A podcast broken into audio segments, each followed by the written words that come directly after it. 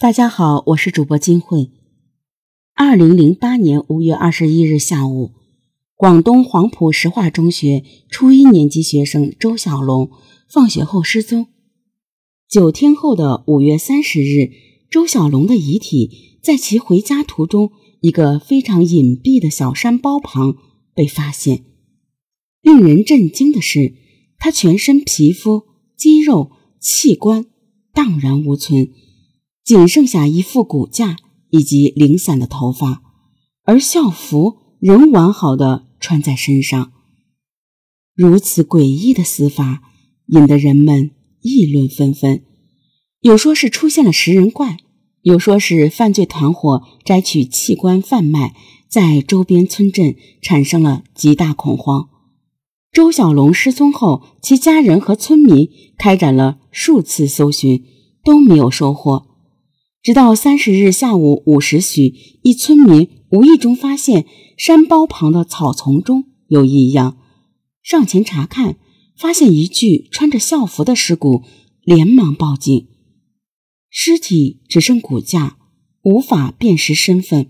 不过，尸体身上石化中学的校服，让派出所民警马上就想到了前几天失踪的周小龙。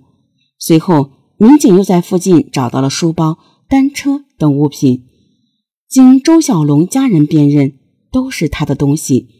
两天后，DNA 鉴定证实，死者正是周小龙。石化中学离周小龙家所在的村子比较远，骑自行车需要三四十分钟。村里读书风气比较差，很多同龄人都早早的辍学了。小龙几乎每天。都是独自上学放学，无人同行。很显然，小龙是在回家途中遭遇了歹人，然后遇害。经了解，小龙非常懂事，从小就是个乖孩子。父母在市场上做生意，每天五点起床，给他做好早餐便离开。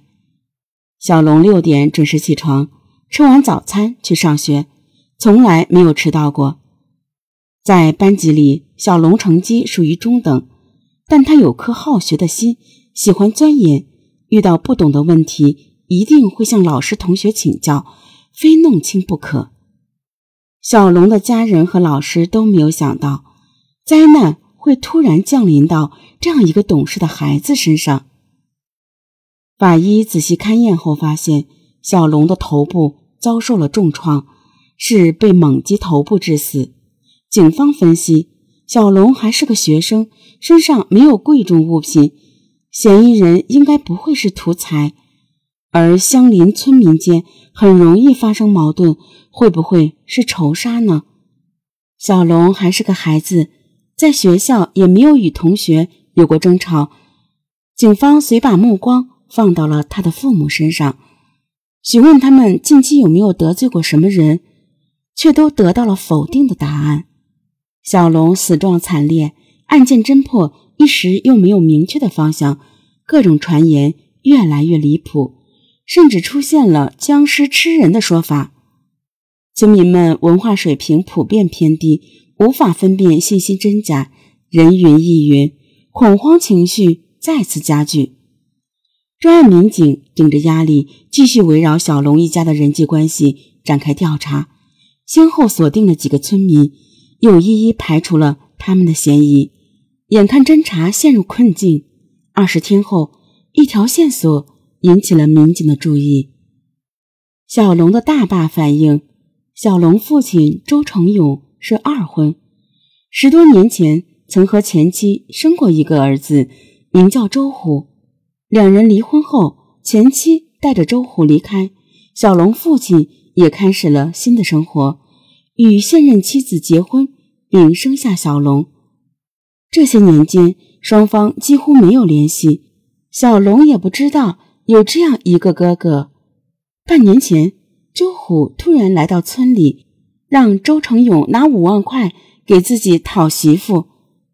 周成勇以自己收入微薄为由，仅给周虎拿了五千元，两人大吵一架，闹得不欢而散。过了没多久。周虎再次上门要钱，周成勇没办法，找到大哥，从大哥那里借了五千元给他，并让他以后不要再来了。周虎走的时候放下狠话说：“你有钱不给我，想留给你小儿子，我让他也得不到。”如此看来，周虎具有重大作案嫌疑。警方疑惑的是，周成勇夫妻之前为什么没有提到这事儿呢？一问才知道，周虎两次去要钱时，都只有周成勇一个人在家里，他妻子和小龙都不知道。后来小龙遇害，他曾经怀疑过周虎，但觉得周虎再怎么也做不出这种事来，不想让警方去查他，就故意隐瞒了，还特意叮嘱大哥也不要讲出来。后来警方迟迟没有找到凶手，周成勇大哥。觉得不能再瞒下去，这才不顾弟弟的交代，向警方提供线索。民警立即对周虎展开调查，发现案发前几天，他多次在村里现身。小龙失踪当日，也有人在那段路上看到过他。经过充分的摸排，专案组于六月二十四日凌晨，在黄埔区济塘社区周虎的住宅内将其抓获。民警冲入的瞬间，周虎吓得不轻，颤抖着问：“是什么人？”等民警表露身份后，他先是松了口气，继而耷拉下脑袋，犹如被抽了精气一般，明显一副做贼心虚的模样。在一系列证据链面前，周虎没有怎么抵赖，就交代了杀害周小龙的作案经过。周虎在周成勇那里没有拿到钱。